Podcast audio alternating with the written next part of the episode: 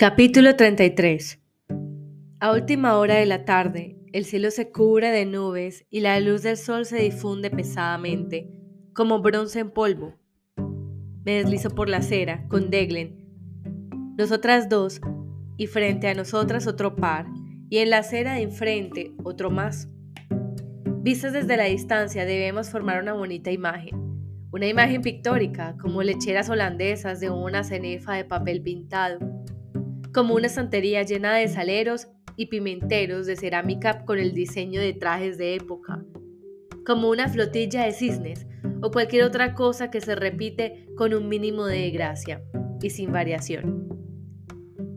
Relajante para la vista, para los ojos, para los ojos, porque esta demostración es para ellos. Salimos en peregrinación para demostrar lo obedientes y piadosas que somos no se ve ni un solo diente de león. Los céspedes han sido limpiados cuidadosamente. Me gustaría que hubiera uno, solo uno, insignificante y descaradamente suelto, difícil de librarse de él y perennemente amarillo como el sol, alegre y plebeyo, brillando para todos por igual. Con ellos hacíamos anillos, coronas y collares, manchas de leche agra sobre nuestros dedos, o lo sostenía debajo de su barbilla. ¿Te gusta la mantequilla? Y al olerlos se le metería el polen en la nariz. ¿O era la pelusa? La veo correr por el césped. Ese césped que está exactamente frente a mí, a los dos o a los tres años, agitándolo como si fuera una bengala, una pequeña varilla de fuego blanco, y el aire se llenaba de diminutos paracaídas Sopla y mira la hora. Todo el tiempo arrastrando por la brisa de verano. Pero eran margaritas y las deshojábamos. Formábamos una fila ante el puesto de control para que nos procesen, siempre de a dos, como niñas de un colegio privado que se han ido a dar un paseo y han estado fuera demasiado tiempo. Años y años, y todo les ha crecido demasiado, las piernas, los cuerpos, y junto con eso los vestidos, como si estuvieran encantadas, como si fuera un cuento de hadas, me gustaría creerlo. En cambio a nosotras nos registran de a pares y continuamos caminando. Un rato después giramos a la derecha, pasamos junto a Azucenas y bajamos en dirección al río. Me gustaría llegar hasta allí, hasta sus amplias orillas, donde solíamos echarnos a tomar el sol donde se levantaban los puentes. Si bajabas por el río lo suficiente, por sus serpenteantes curvas, llegabas al mar. ¿Y qué podías hacer allí? Juntar conchas y recostarte sobre las piedras lisas. Sin embargo, nosotras no vamos al río. No veremos las pequeñas cúpulas de los edificios del camino, blanco con azul y un adorno rosado, una sobria expresión de alegría. Giramos en un edificio más moderno, que encima de la puerta tiene una enorme bandera adornada, en la que se lee Hoy peregrinación de mujeres. La bandera tapa el nombre original del edificio, el de algún presidente al que mataron a balazos. Debajo de las letras rojas hay una línea de letras más pequeñas, en negro, con el perfil de un ojo alado en cada extremo, y que reza, Dios es una reserva nacional. A cada lado de la entrada se encuentran los inevitables guardianes, dos parejas, cuatro en total, con los brazos a los costados y la vista al frente. Casi parecen maniquíes, con el pelo limpio, los uniformes planchados y sus jóvenes rostros de yeso. Esos no tienen granos en la cara. Cada uno lleva una metralleta preparada para cualquier acto peligroso o subversivo que pudiéramos cometer en el interior. La ceremonia de peregrinación se celebrará en un patio cubierto en el que hay un espacio rectangular y un techo con tragaluz.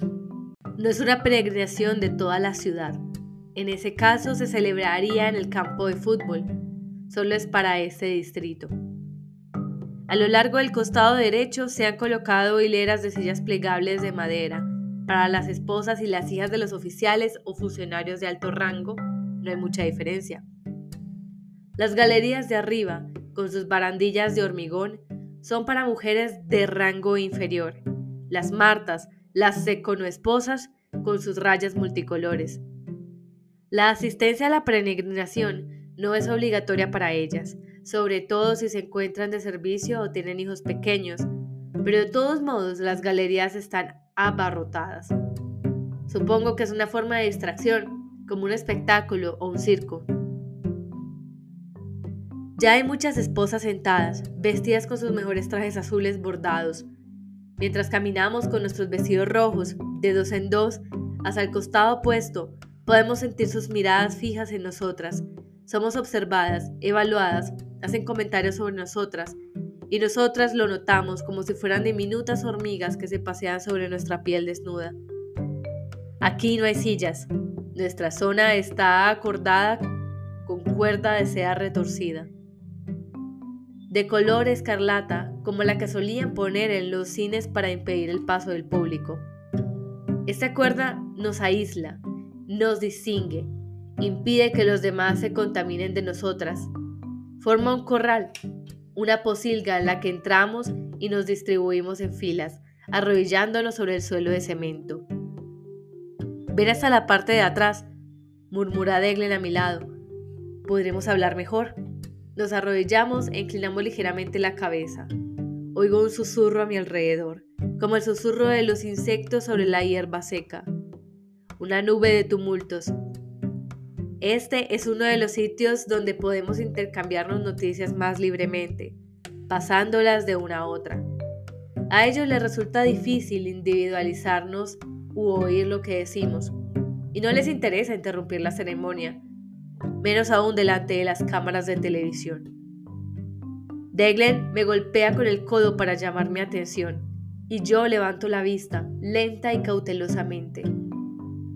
Desde donde estamos arrodilladas tenemos una buena perspectiva de la entrada al patio, a donde sigue llegando gente. Deglen debe querer decir que mire a Janine, que forma pareja con una mujer que no es la de siempre. Es una a la que no reconozco. Entonces, Janine debe de haber sido trasladada a una nueva casa, a un nuevo destacamento. ¿Es muy pronto para eso? ¿O habrá fallado algo en la leche de sospechos? Ese sería el único motivo para que la trasladaran, a menos que hubiera habido alguna pelea por el bebé. Eso ocurre con más frecuencia de lo que uno se imagina. Después de tenerlo, podría haberse negado a entregarlo. Es comprensible, Debajo del vestido rojo su cuerpo parece muy delgado, casi enjuto, y ha perdido el brillo del embarazo. Tiene el rostro blanco y maciliento, como si hubieran extraído todo el líquido de su cuerpo. No salió bien, ¿sabes? Me cuenta Deglen acercando su cabeza a la mía. Era como un harapo. Se refiere al bebé de Janine, al bebé que pasó por la vida de Janine en su camino a otra parte el bebé Ángela. Fue un error darle un nombre tan pronto.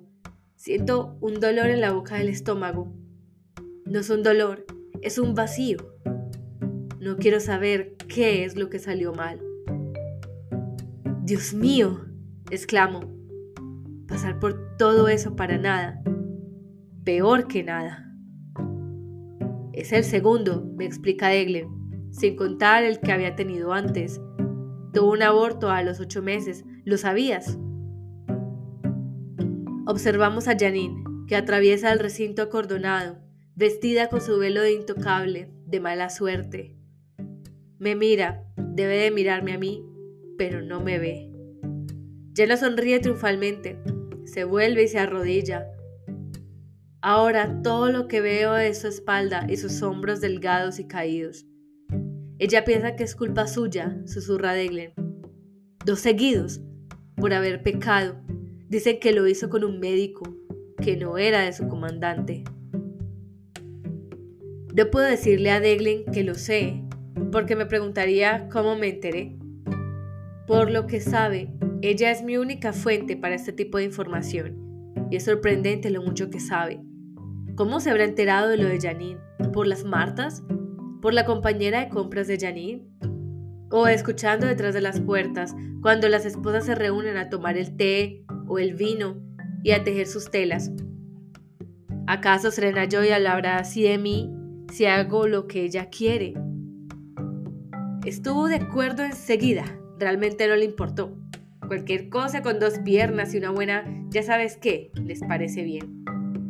No tienen escrúpulos, no tienen los mismos sentimientos que nosotras. Y las demás, sentadas en sus sillas, echadas hacia adelante. Dios mío, todo horror y lascivia. ¿Cómo pudo? ¿Dónde? ¿Cuándo? Como sin duda hicieron con Janine. Es terrible, digo. De todos modos, es muy propio de Janine cargar con la culpa. Decidir que el fallo del bebé solo fue culpa suya. Pero la gente es capaz de cualquier cosa antes de admitir que sus vidas no tienen sentido. Es inútil no hay conspiración que valga. Una mañana, mientras nos vestíamos, noté que Janine todavía tenía puesto el camisón. Se había quedado sentada en el borde de su cama. Eché un vistazo a las puertas dobles del gimnasio, donde solía haber alguna tía, para comprobar si había reparado en ello, pero no había ninguna tía. En aquella época confiaban más en nosotras y de vez en cuando nos dejaban durante unos minutos sin vigilancia en la clase e incluso en la cafetería. Probablemente desaparecían para fumar su cigarrillo o tomarse una taza de café. Mira, le dije a Alma, cuya cama estaba junto a la mía. Alma miró a Janine. Entonces las dos nos acercamos a ella. Vícete, Janine, dijo Alma a sus espaldas. No queremos rezar el doble por tu culpa, pero Janine no se movió. Moira también se había acercado. Fue antes de que se escapara por segunda vez. Aún cojeaba a causa de lo que le habían hecho en los pies. Rodeó la cama para poder ver el rostro de Janine. Venid, nos dijo Alma y a mí. Las demás también empezaban a reunirse formando una pequeña multitud. Apartaos, les dijo Moira. Hay que darle importancia. Si ella entrara. Yo miraba a Janine. Tenía los ojos abiertos y desorbitados, pero no me veía. La boca abierta en una sonrisa fija. A través de la sonrisa, a través de sus dientes, susurraba algo para sus adentros. Tuve que inclinarme hacia ella. Hola, dijo, sin dirigirse a mí. Me llamo Janine. Esta mañana soy tu servidora. ¿Te traigo un poco de café para empezar? Cristo, dijo Moira a mi lado. No blasfemes, le advirtió Alma. Moira cogió a Janine por los hombros y la sacudió. Olvídalo, Janine, dijo en tono brusco. No pronuncies esa palabra. Janine sonrió. Es un hermoso día, dijo. Moira le dio dos bofetadas, con el dorso y el en vez de la mano.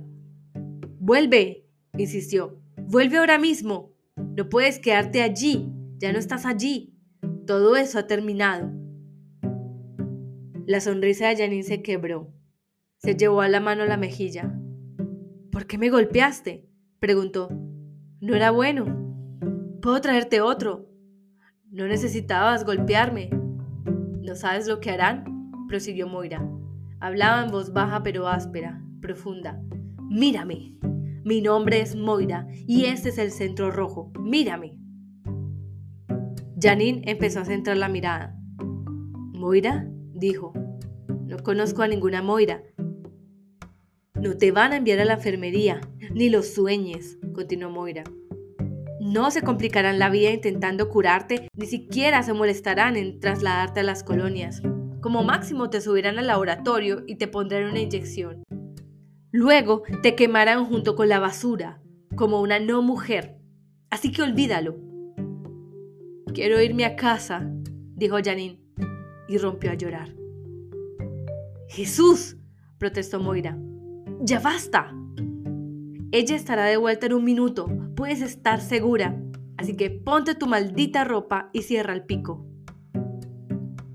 Janine siguió sollozando, pero se puso de pie y empezó a vestirse. Si vuelve a hacerlo y yo no estoy aquí, me dijo Moira, solo tienes que abofetearla. No hay que permitirle que pierda la noción de la realidad. Esa mierda es contagiosa. Entonces ya debía de estar planeando su fuga. Capítulo 34 El espacio del patio destinado a las sillas ya se ha llenado. Nos agitamos en nuestros sitios, impacientes. Por fin llega el comandante que está a cargo del servicio. Es calvo y espaldas anchas y parece un entrenador de fútbol de cierta edad. Va vestido con su uniforme sobriamente negro y con varias hileras de insignias y condecoraciones. Es difícil no quedar impresionado, pero hago un esfuerzo.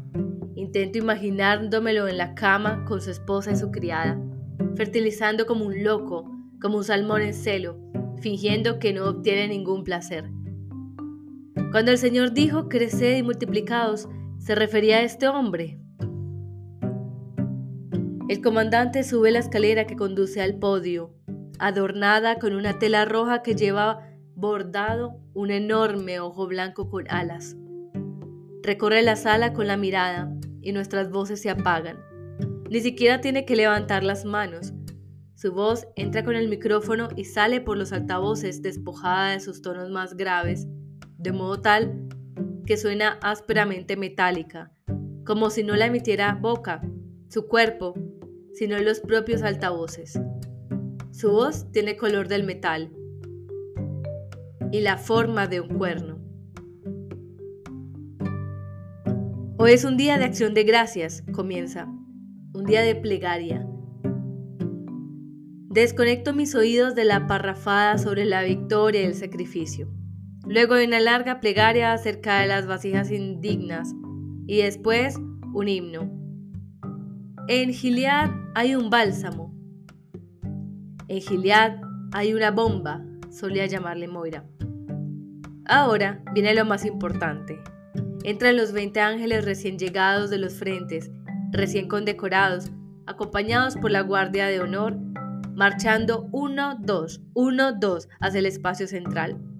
Atención, en posición de descanso. Y entonces las 20 hijas con sus velos blancos avanzan tímidamente, cogidas del brazo de sus madres. Ahora son las madres, y no los padres, las que entregan a las hijas y facilitan los arreglos de las bodas. Los matrimonios, por supuesto, están arreglados. Hace años que a estas chicas no se les permite estar a solas con un hombre. De alguna manera, durante muchos años, a todas nos ocurrió lo mismo.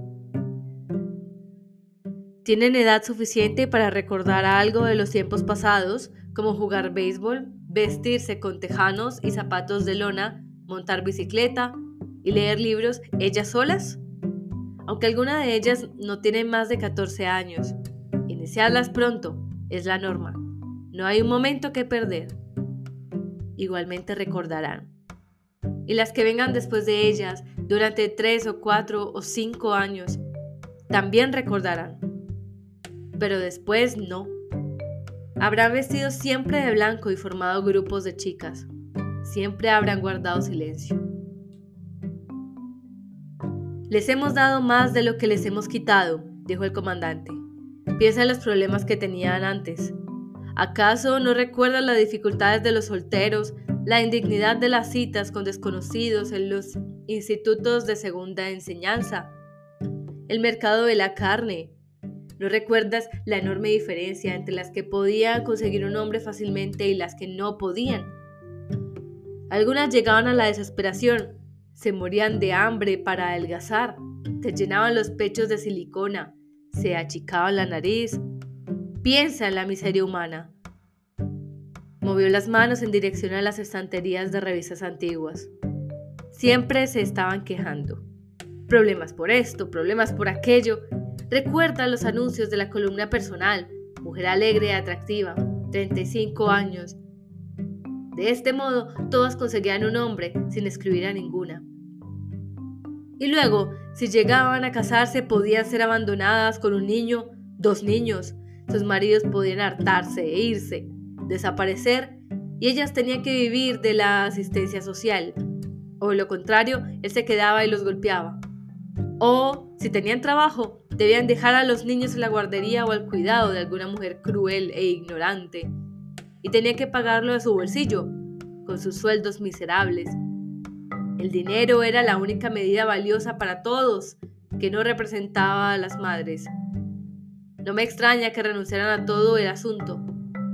De este modo están protegidas, pueden cumplir con su destino biológico en paz, con pleno apoyo y estímulo. Ahora dime, eres una persona inteligente, me gustaría saber lo que piensas, qué es lo que estamos pasando por alto. El amor, afirmé. El amor, se extrañó el comandante. ¿Qué clase de amor? El enamorarme, repuse. El comandante me miró con su mirada franca e infantil. Oh, sí, dijo. He leído las revistas. Es lo que ellas fomentaban, ¿verdad? Pero considera los testimonios, querida. ¿Realmente valía la pena enamorarse? Los matrimonios arreglados siempre han funcionado perfectamente bien, como mínimo. Amor, dijo tía Lidia en tono disgustado. Que yo no os sorprenda en eso.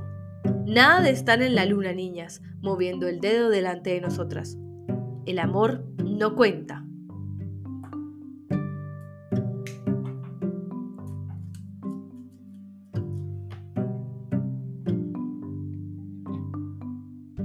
Históricamente hablando, aquellos años eran simplemente una anomalía, argumentó el comandante. Un fiasco. Todo lo que hemos hecho es devolver las cosas a los cauces de la naturaleza.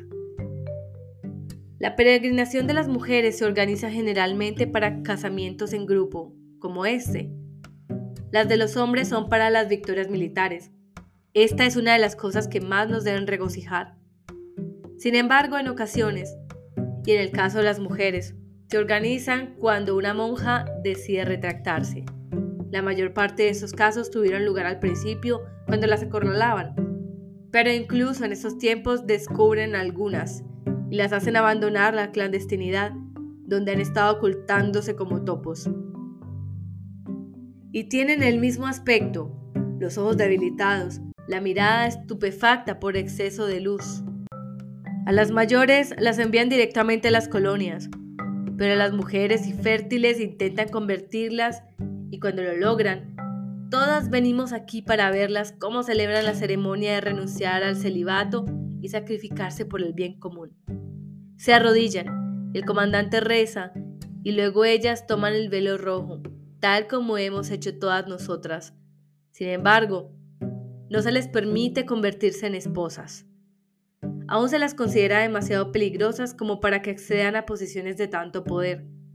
Parecen rodeadas de olor a bruja, algo misterioso y exótico, algo que permanece en ellas a pesar del fregado y de las llagas de los pies y del tiempo que han pasado aisladas. Siempre tienen llagas, ya las tenían en aquel tiempo, o eso se rumorea. No se les quitan con facilidad.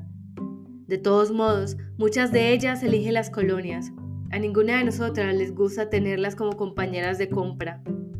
Están más destrozadas que el resto de nosotras. Es difícil sentirse a gusto con ellas.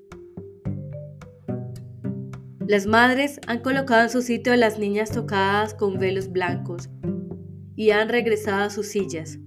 Entre ellas se produce un breve lloriqueo, mutuas palmaditas y estrechamientos de manos, y el uso ostentoso de los pañuelos. El comandante prosigue con el servicio. Deseo que las mujeres se adornen con indumentarias modestas, dice, con recato y sobriedad, que no lleven el cabello trenzado, ni oro, ni perlas, ni atavíos costosos, sino, lo cual se aplica a las mujeres que se declaran devotas, buenas obras. Dejar que la mujer aprenda en silencio, con un sometimiento total, en este punto nos dedica una mirada. Total, repite. No tolero que una mujer enseñe ni que usurpe la autoridad de un hombre, solo que guarde silencio. Porque primero fue creado Adán y luego Eva. Y Adán no fue engañado, pero la mujer, siendo engañada, cometió una transgresión. No obstante, se salvará mediante el alumbramiento si continúan la fe y la caridad y la santidad con sobriedad. Salvarse mediante el alumbramiento, pienso. ¿Y qué es lo que nos salvaba antes? Eso debe decírselo a las esposas, murmura Deglen, cuando se dedican a beber. Se refiere al párrafo acerca de la sobriedad. Ahora podemos volver a hablar. El comandante ha concluido el ritual principal y se pone los anillos y levanta los velos. Tongo, digo mentalmente, fijaos bien, porque ahora es demasiado tarde. Los ángeles tendrán derecho a las criadas más adelante, sobre todo si sus nuevas esposas no pueden reproducirse. Pero a vosotras, niñas, os han timado. Lo que conseguís es lo que veis, con todas sus consecuencias. Pero nadie espera que lo améis. Lo descubriréis muy pronto. Simplemente cumplid con vuestra obligación en silencio. Cuando dudéis, cuando os tengáis de espaldas, podéis mirar el cielo raso. ¿Quién sabe lo que veréis allá arriba? Coronas funerarias y ángeles, constelaciones de polvo, estelar o del otro. Los rompecabezas que dejan las arañas. Una mente inquieta siempre tiene algo en que ocuparse. ¿Algo va mal, querida? decía un viejo chiste. No, ¿por qué? Te has movido. No os mováis. Lo que pretendemos lograr, dice tía Lidia, es un espíritu de camaradería entre las mujeres. Todas debemos actuar de común acuerdo. Camaradería. Una mierda, dice Moira con el agujero del retrete. Que se vaya a hacer puñetas la tía Lidia, como solían decir. ¿Qué apuestas a que logra que Janine se ponga de rodillas? ¿Qué crees que traman en su despacho? Apuesto que le hace trabajar en ese reseco peludo viejo y marchito. Moira, exclamo. ¿Moira qué? susurra. Sabes que tú también lo has pensado. No es bueno hablar de ese modo, afirmo, sintiendo sin embargo el impulso de reír. Pero en aquel entonces yo imaginaba que debíamos intentar preservar algo parecido a la dignidad. Siempre fuiste una mojigata, dice Moira en tono afectado. Claro que es bueno, lo es. Y tiene razón. Lo sé ahora, mientras estoy arrodillada en este suelo irremediablemente duro, escuchando al ronroneo de la ceremonia. Hay algo convincente en el hecho de susurrar obscenidades sobre los que están en el poder. Hay algo delicioso, algo atrevido, sigiloso, prohibido, emocionante. Es como un maleficio, en cierto modo. Lo rebaja, lo reduce al común denominador en el que pueden ser encuadrados. Sobre la pintura del retrete, alguien desconocido había garabateado, Tía Lidia chupa. Era como una bandera agitada desde la colina durante una rebelión. La sola idea de que Tía Lidia hiciera semejante cosa era alentadora. Así que ahora, entre esos ángeles y sus blancas esposas desecadas, imagino gruñidos y sudores trascendentales, encuentros húmedos y peludos, o mejor aún, fracasos ignominiosos, pollas semejantes a zanahorias pasadas, angustiosos toqueteos de la carne, fría e insensible como un pescado crudo. Cuando por fin la ceremonia concluye y salimos, Deglen me dice en un débil pero penetrante susurro. Sabemos que lo ves a solas. ¿A quién? Le pregunto, resistiendo el impulso de mirarla. Sé a quién se refiere. A tu comandante, aclara. Sabemos que lo has estado viendo. Le pregunto cómo. Simplemente lo sabemos. Responde. ¿Qué busca? ¿Perversiones sexuales? Sería difícil explicarle lo que él quiere porque aún no sé cómo denominarlo, cómo describirle lo que realmente ocurre entre nosotros. En primer lugar, ella se reiría. Me resulta más fácil decir, en cierto modo, esa respuesta tiene al menos la dignidad de coerción. Ella reflexiona. Te sorprendería, comenta, saber cuántos lo hacen. Puedo evitarlo, me justifico. No puedo decirle que no iré. Ella debería saberlo. Ya estamos en la acera y no es conveniente hablar. Estamos muy cerca del resto y ya no contamos con la protección del murmullo de la multitud. Caminamos en silencio, rezagadas, hasta que ella cree prudente decir, Claro que no puedes, pero averigua y cuéntanos. ¿Que averigüe qué? Me extraño. Casi me parece percibir el ligero movimiento de su cabeza. Todo lo que puedas.